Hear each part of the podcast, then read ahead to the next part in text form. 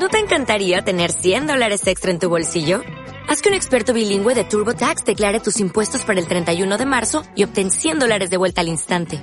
Porque no importa cuáles hayan sido tus logros del año pasado, TurboTax hace que cuenten. Obtén 100 dólares de vuelta y tus impuestos con 100% de precisión. Solo con Intuit TurboTax. Debes declarar para el 31 de marzo. Crédito solo aplicable al costo de la presentación federal con TurboTax Full Service. Oferta sujeta a cambios o cancelación en cualquier momento. Eh, la mayoría de los hombres no se someten a estudios, y menos cuando se trata de este tipo de estudios, porque pueden perder su hombría. Algunos pueden perder su valiosa hombría.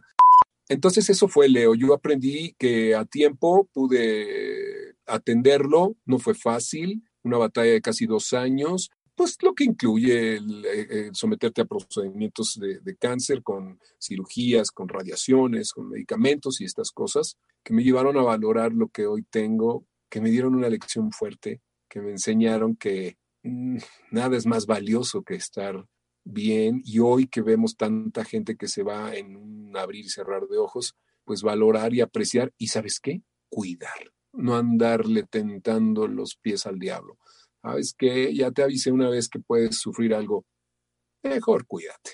De mandar el mensaje de que la vida es hoy, no, no posterguemos la felicidad, no, la no descuidemos nuestra salud, no subestimemos las cosas.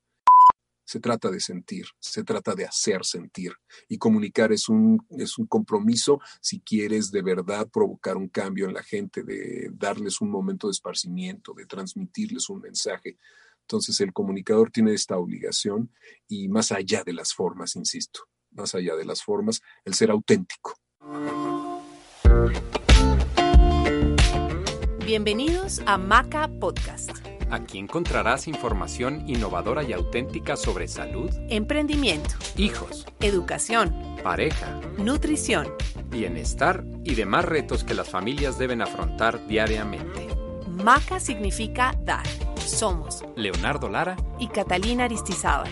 De, familias, para, familias. Hola, bienvenidos a Maca Podcast. Yo soy Catalina Aristizábal y estoy con Leo Lara. Mucho gusto. ¿Cómo estás, Leo? Muy bien, muy contento, muy, pero muy contento. Sí, hoy tenemos un invitado muy especial. De hecho, quiero decirles y, contarle a nuestro invitado que nuestros hijos estaban que cancelaban la ida al colegio hoy por estar aquí y conocer en persona a nuestro invitado porque lo admiran muchísimo.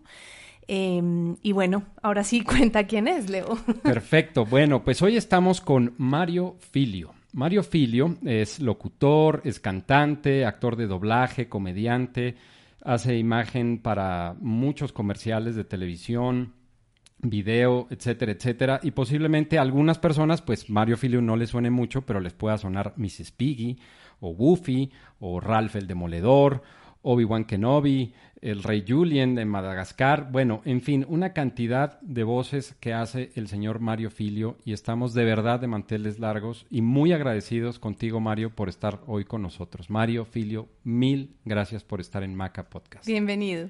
Hola Cata, hola Leo, hola gente de Maca y qué gusto estar aquí con ustedes. ¿Dónde están los niños? Me dijeron que me iban a saludar y no vinieron. ¿Qué pasó? Están en el colegio. En el colegio. Pero no, de verdad, en serio que no sabes, o sea, estaban que cancelaban. Emocionadísimos. Por favor, dile que me mande saludar. Bueno, en fin, te admiran mucho, les encanta el tema de, de la actuación y de la actuación de voz. Han eh, hecho algunos cursos de actuación de voz, y, algunos, y algunas cosas, pero de verdad que, estaban que no iban al colegio por estar aquí hoy contigo. qué bueno, qué bueno, qué gusto. Un saludo para ellos y bueno, espero pronto poder dar una vuelta una vez que las cosas lleguen a su normalidad y poderles dar un abrazo en persona. Ay, qué lindo, Mario. pues bueno, empecemos con esta fácil pregunta. ¿Quién es Mario Filio?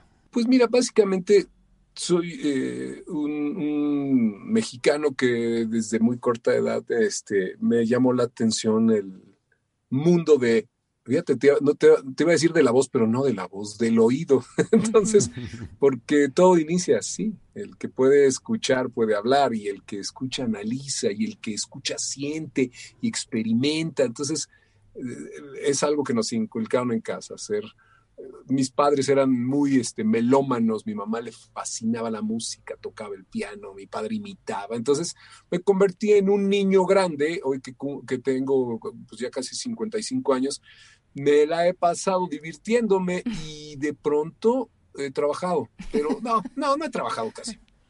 Has, has laborado. Eso, es, es maravilloso. Cuando, cuando te pagan por lo que haces, no estás trabajando.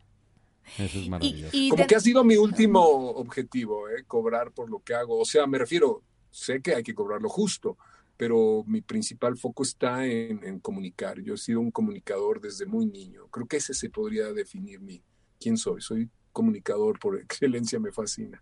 Excelente. Maravilloso. Excelente. ¿Y cómo llegaste específicamente como a este mundo de la locución? Una coincidencia porque yo estaba en la universidad estudiando publicidad, pero yo no pensaba dedicarme a la locución. Yo estaba en segundo semestre y ya tenía un par de años, como desde los 16 años, tenía yo dedicándome a, la comedia, a la stand-up, porque era una manera muy padre, muy fácil de trabajar en, en lugarcitos así, peñas, cafés, restaurantes, haciendo stand-up y cantando con mi guitarra y me daban un dinero para poder ir con mi novia al cine. Entonces, este, eso funcionaba. Creo que ahí inició todo, me, me, quité el temor a hablar frente al público, mi padre también me invitaba de pronto a conducir algunos eventos porque él tenía una compañía para empresas que conducía fiestas y esto. Y lo empecé a hacer muy chico, de 16, 17 años. Pero ahí en la universidad alguien me invitó a hacer una prueba de voz eh, alguien de otro semestre, yo iba en segundo semestre, pero muy probablemente esta persona iba ya por ahí de octavo, y fui y me, fascinó, me, quedé, hice una audición en, un, este, en una estación de radio donde se estaban realizando unos comerciales, anuncios comerciales, y de ahí continué, no paré, bueno, no he parado hasta hace 10 minutos que detuve mi que, que, viniste a grabar Maca. y sigues en micrófonos finalmente. Qué Mario, ¿cuál, ¿cuál de tus personajes te gusta más y por qué de los que has doblado? Creo que tiene, eh, tienen distintas etapas, distintos momentos, eh, son parte de una historia. Entonces, hay, hay, personajes que significaron mucho por ser los primeros y ahora hay personajes que significan más porque me permiten ser yo mismo, como el rey Julian. Pero recuerdo haber hecho primero que al rey Julian al conejo de Winnie Pooh y me fascinaba ser el conejo de Winnie Pooh. Bueno, es que es una personalidad fantástica. Sí, es, es, muy parecido a mí. Es amarillo como yo y, bueno.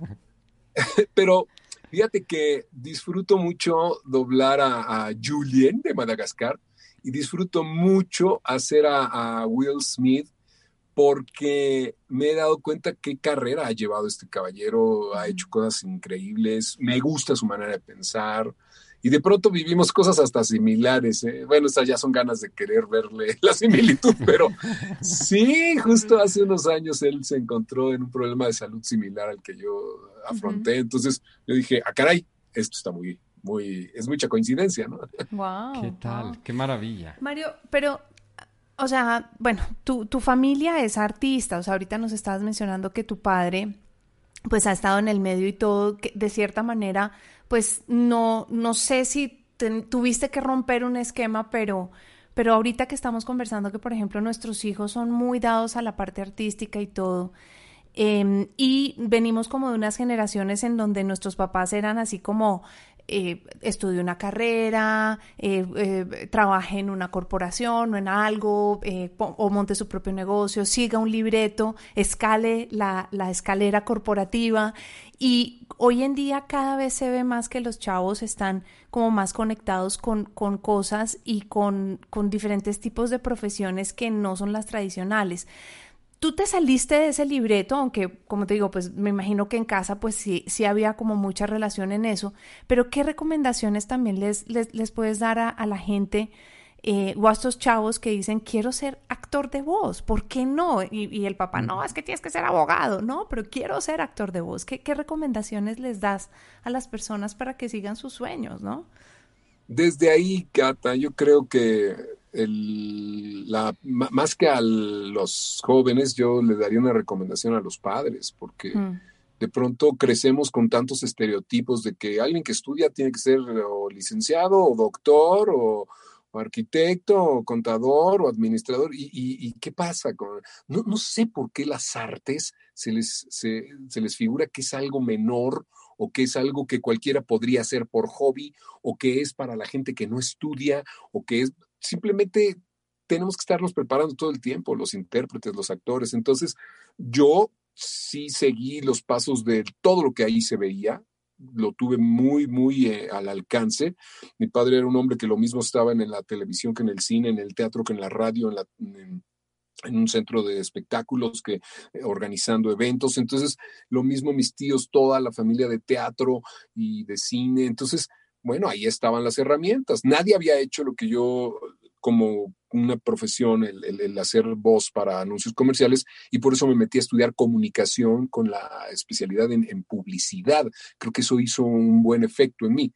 Entonces yo creo que los padres, o al menos lo que vi en el mío, es que creyó en mi talento, creyó en lo que vio en mí en lo que Él me dio, creyó en lo que Él me brindó. Creo que de pronto algunos padres subestiman las capacidades de sus hijos y piensan que si no hacen lo que ellos hicieron o si lo que hacen no tiene que ver con lo que ellos conocían, pues más bien va por ahí. Permitámosles a las personas, a los chavos, hacer aquello que les permita ser felices y además si, si eres feliz haciéndolo, lo vas a hacer bien. Y lo demás vendrá como una, oye, ¿cuántas veces hemos oído? Haz lo que quieras, pero primero me entregas un, título, primero un papel. Sí. ¿Cómo entonces? ¿Por qué me haces perder el tiempo? Tienes un papel, o sea, sácale una fotocopia a tu título, o sea, por favor, ¿por qué, me, ¿por qué me haces perder el tiempo y no me permites desarrollarme? Hay tantos estereotipos y tantas cosas que de pronto decimos, no, no, no, yo quería que estudiara medicina. Entonces aquí ya entra una batalla en la que alguien tiene que convencer a otra persona de que lo mejor para él pues es, lo que le gusta hacer, ¿no? Claro. claro. Y sobre todo, ¿sabes qué, Cata? No subestimar. Yo me he topado con cantidad de gente que me dice, ay, a mí me encantaría hacer eso que haces tú de hobby. ¡De hobby! ¡De hobby! ¿Cómo? Oye, yo conozco un tío que, que, que rechistoso le hace a la voz. Yo creo que él pues, pues, no hace nada, está en su casa viendo la tele. Yo creo que él podría hacer lo que tú haces. ¿Es en serio? O sea, ¿me ves a mí tirado en mi casa? ¿O ves que lo haga de hobby? Le entrego todos los días toda mi inteligencia, toda mi pasión, como para que cuando alguien se acerque me dice, a mí, verás qué ganas me dan de hacer eso que tú es, aunque sea una vez. No, bueno, claro. Salvo la, y la capacitación. Te capacitas todo el tiempo la preparación es constante, te que preparar, claro, claro. Claro. Mira, a lo mejor no cabe el ejemplo. A lo mejor no cabe el ejemplo, pero yo muchas veces he dicho, ay, qué ganas de construir un edificio, así nada más de gusto, pues como hobby, ¿no? Pues construir un gran edificio, operarle a alguien este, los ojos, ¿no? Que te dé gusto, nada más de gusto. Así de hobby. Es, o sea, ¿cómo? Cada profesión tiene su, su, su, su profundidad, su, complejidad, su, y subestimar a los que trabajamos con la voz de pronto, pues es, es, una cosa que la gente muchas veces no entiende la importancia de la palabra hablada, de la palabra con la intención de comunicar, de, ¿sabes de qué? De propiciar y provocar emociones en las personas. Claro, es que el oficio me parece una cosa hermosa y me encanta cómo lo aterrizaste tú a soy un comunicador, pero es que ese comunicador, ¿qué tiene? O sea, ¿qué quiere decir ser comunicador? Y es, es eso, ¿no? O sea, llegar a conectar emocionalmente a las personas y que realmente les puedes hacer el mejor, mejor el día, ¿no? O sea, de escucharte y, ay, esa voz la reconozco, lo que sea, lo que sea, un segundo, un instante, conectas, ¿no? Y, reconocer eh, para qué sirven las personas. Miren, hace poquito conduje un evento de una corporación financiera muy grande internacional, en donde me presentó el director para América Latina y dijo, eh, hoy vamos a hacer el evento de lanzamiento de la nueva campaña de este gran banco que no sé qué y este que tenemos muchos años, pero este es un evento que va a durar todo el día y como nosotros solo somos ejecutivos, este, nosotros somos los, los, directores y van a estar viendo otros, pues esto tenemos que dejarlo en manos de alguien que se dedica a la comunicación. Para eso está aquí Mario Filio, que estará acompañándonos. Y dije, vaya, qué bien entendido, ¿no? O sea, claro, tú, total. tú puedes ser un ejecutivo, puedes ser un profesional de otras cosas, pero en cuanto a la comunicación, confía en la gente que tenemos esa, esa especialidad.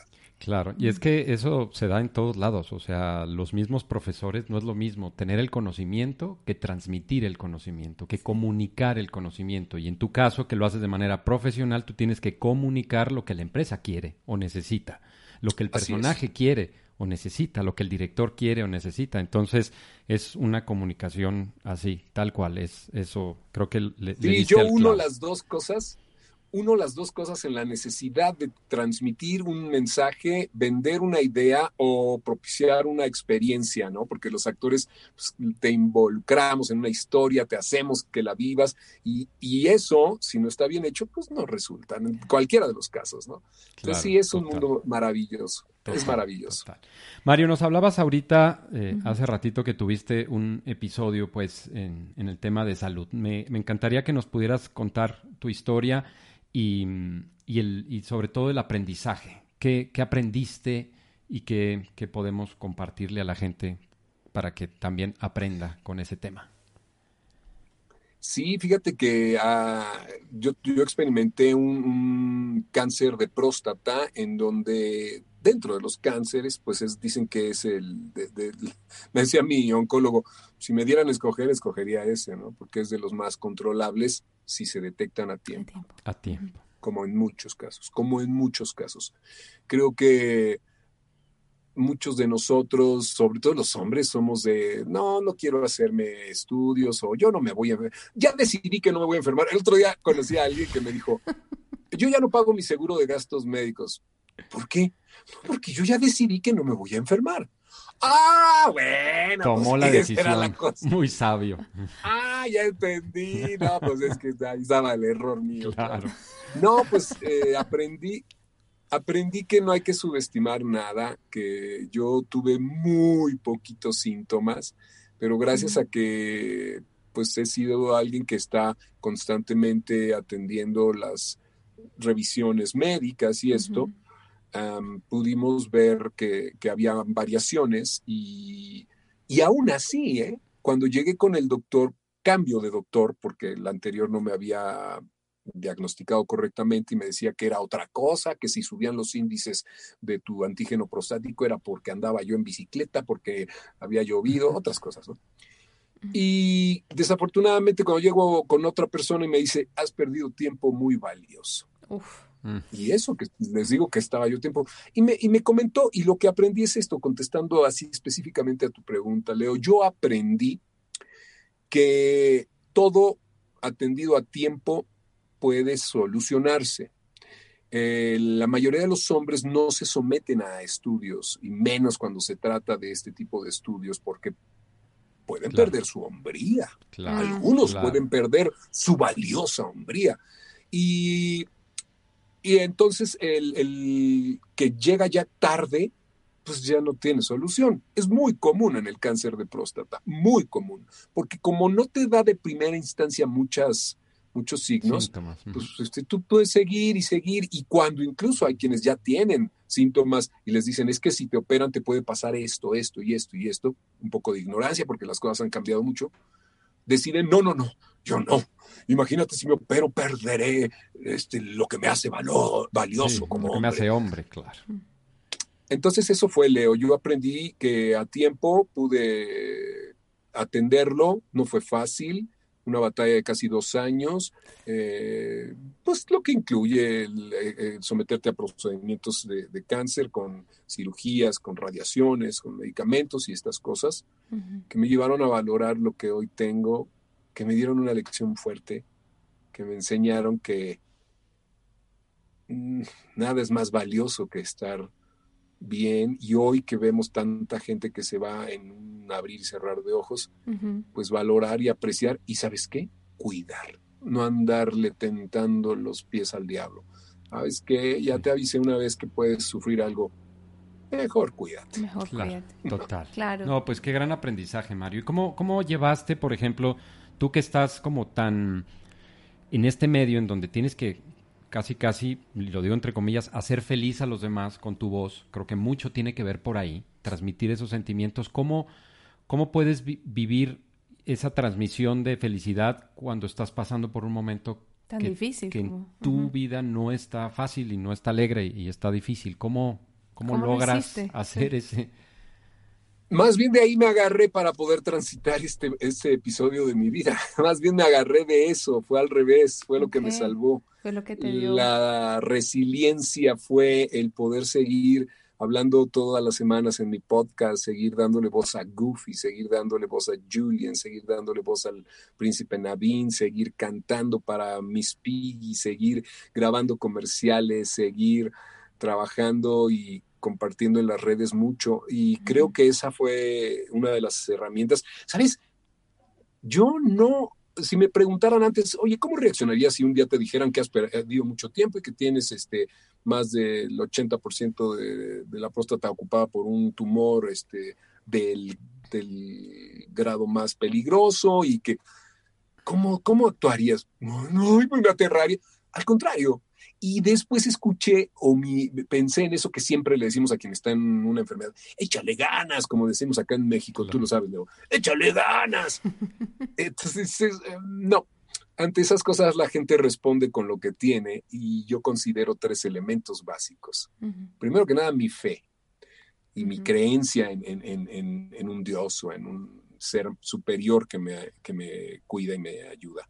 Número dos, mi familia empezando por mi esposa y toda mi familia, mi tribu.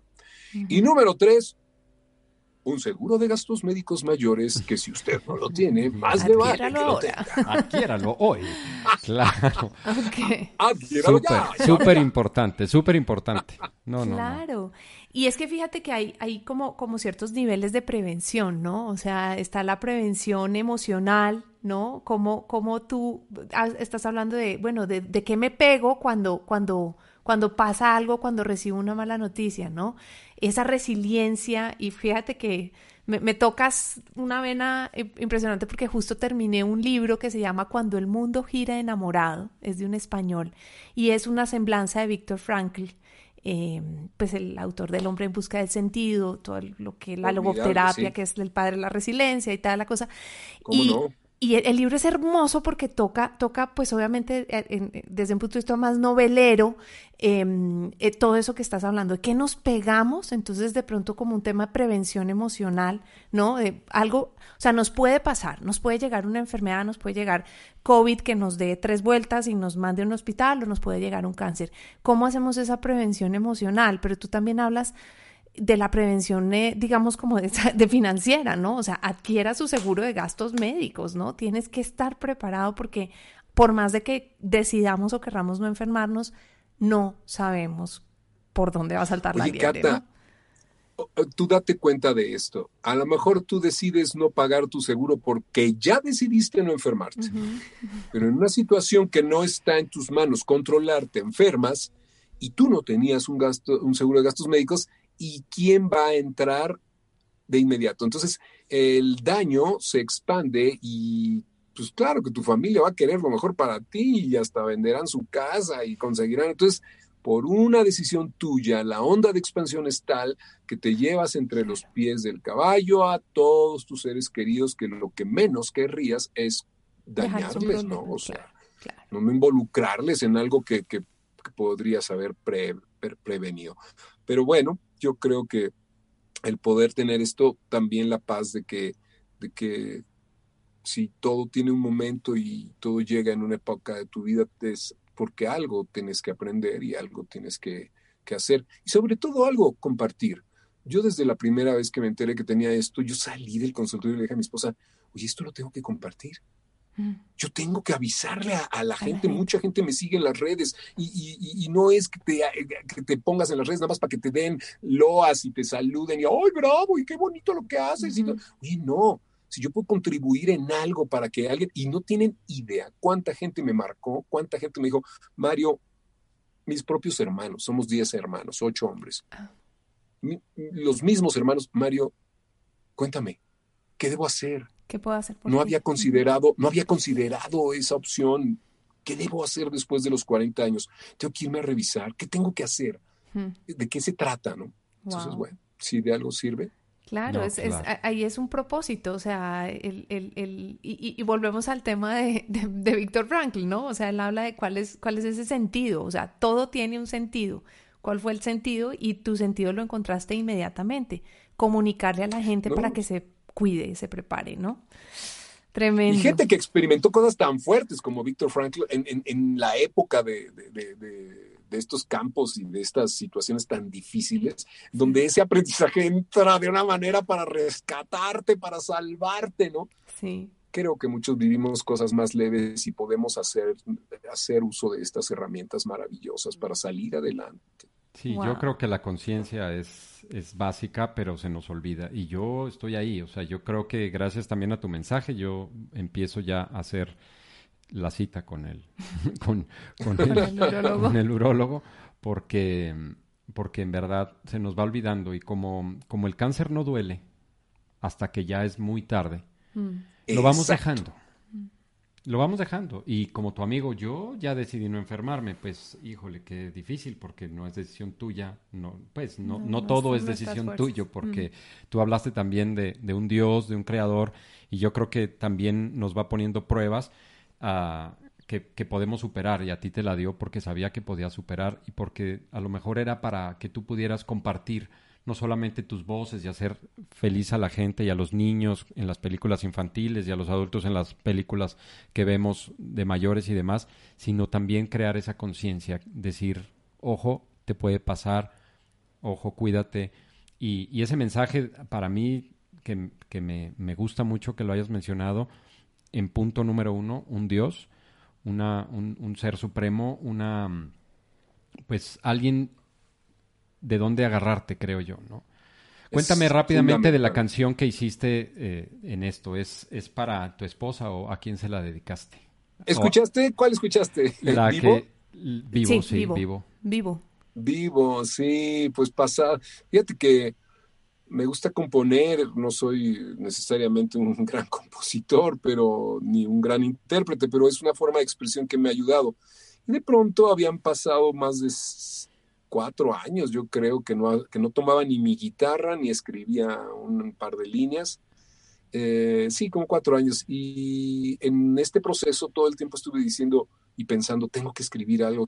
Y no llegó, nunca llegó ese momento hasta que pasó el tiempo y hace seis meses que terminé mi, fase de radiaciones y pasado un mes que tuve la primera revisión y chequeo de niveles y me dieron este, luz verde y ahora la semana pasada la segunda revisión seis meses después, ya a más de un año de, todo esto, otra vez salí bien. Entonces fue entonces hace seis meses que, que un día me senté a escribir y evidentemente a mi compañera de vida que ha luchado junto de mí y ha entregado todo lo que es, porque cuando conoces un amor incondicional como ese no tienes más que darle gracias y ver la mano de Dios ahí sin lugar a dudas. O sea, cuando tú tienes un ser así a tu lado, es la muestra más grande de que Dios te ama.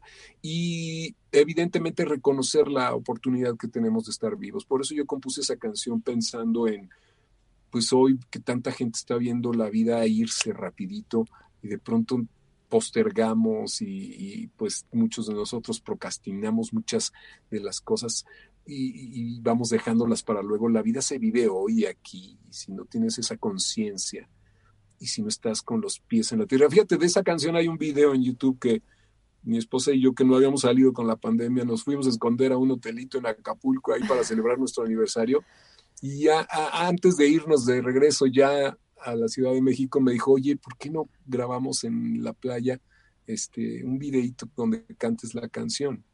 Entonces ahí, dos minutos, ah, digo, pues nada más no muevas mucho el teléfono y ahí yo la canto. Ah, pero, les quedó, pero es toda una profesional ella, porque les quedó súper bien. Siguió mis instrucciones. Muy bien, muy buen director, muy buen camarógrafo, lindísimo, lindísima la canción, felicidades. Pero pues con la idea de transmitir ese mensaje, chicos, de, de, mandar el mensaje de que la vida es hoy, no, no posterguemos la felicidad, no, la no descuidemos nuestra salud, no subestimemos las cosas. Y ante estos días con la pandemia y tantas cosas que muchos, muchos podrán pensar, que es un cuento chino, que sí, un cuento chino. Un cuento chino. pues lo que sea, pero no le juguemos al, al Calimán. Al Calimán. No, buenísimos, buenísimo. Oye, eh, Mario, pues no podemos despedirnos sin que alguno de tus personajes nos visiten Maca. O sea, es decir, que, se despida a alguien, alguien que te guste mucho y que se despida de Maca, pues. que le mande saludos a, Julián, a, Julián y a Isabel. A Julián y a Isabel, porque... No, Oigan, Julián, Isabel, Julián, ¿Dónde están? Ah, mira, rimó muy bien Julián y Isabel, ¿dónde están? ¿Están en la escuela? Seguramente, estudiando para ser famosones como el rey Julián de Madagascar. Está bien, pueden tocar mis pies un ratito. Póntense bien. Oh, a todos mis amigos de Maca, Miss Piggy les manda un beso. Kisi, kisi. ¡Uy, sí, qué divertido! Sigan escuchando Maca con Cata y Leo. me gusta mucho su programa. Oh, Buenísimo.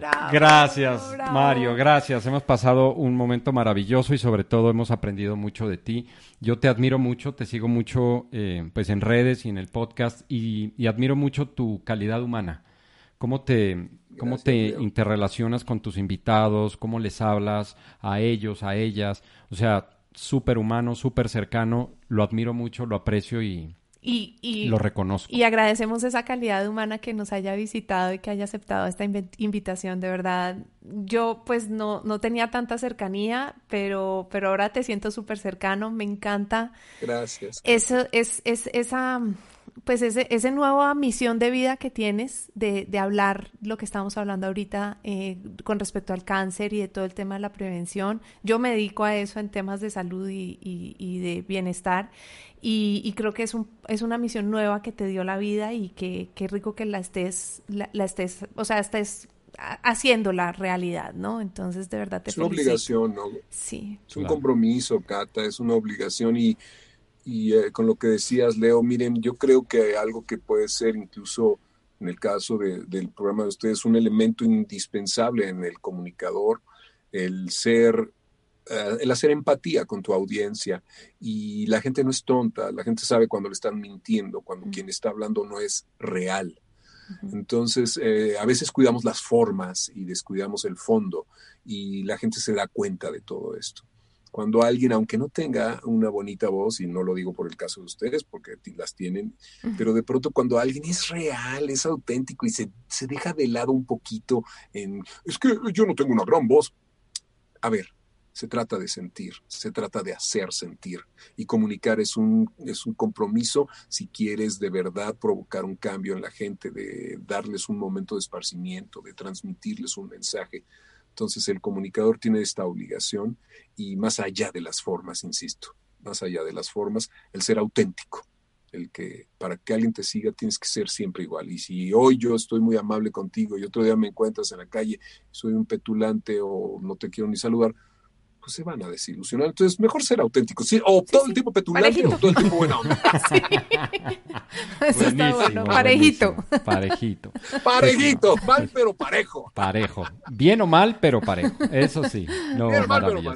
Maravilloso, maravilloso. Oye, oye antes de, empezar a, a, grabar, le digo a Cata, oye, ¿tienes sala de espera en el Zoom o no? No, sí, claro, tiene sala de espera. ah, entonces puede empezar a bromear y empiezo yo. Quiero mover el bote.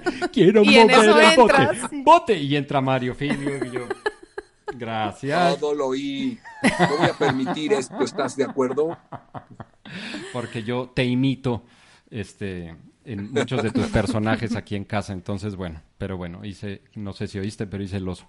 En fin, pues muchas gracias, Mario, Mario muchas gracias. Muchas gracias a ustedes. Un abrazo fuerte hasta México. Cuídate mucho, cuídense mucho. Y eh, saludos a tu esposa Liz, ¿cierto? Liz, muchas gracias. Por favor, y ojalá nos podamos conocer en persona en algún momento. Será un placer. De, este camino. Gracias. Y a ti que te quedaste hasta un placer. el final.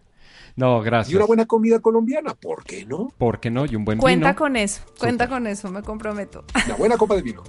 Buenísimo. Y a ti que te quedaste hasta el final de este programa, gracias por escuchar Maca Podcast. Recuerda que Maca significa dar, porque dar es nuestra pasión. Dame un segundito, nada más cierro esta puerta. es que se metió un perro, entonces eso estaba medio mal.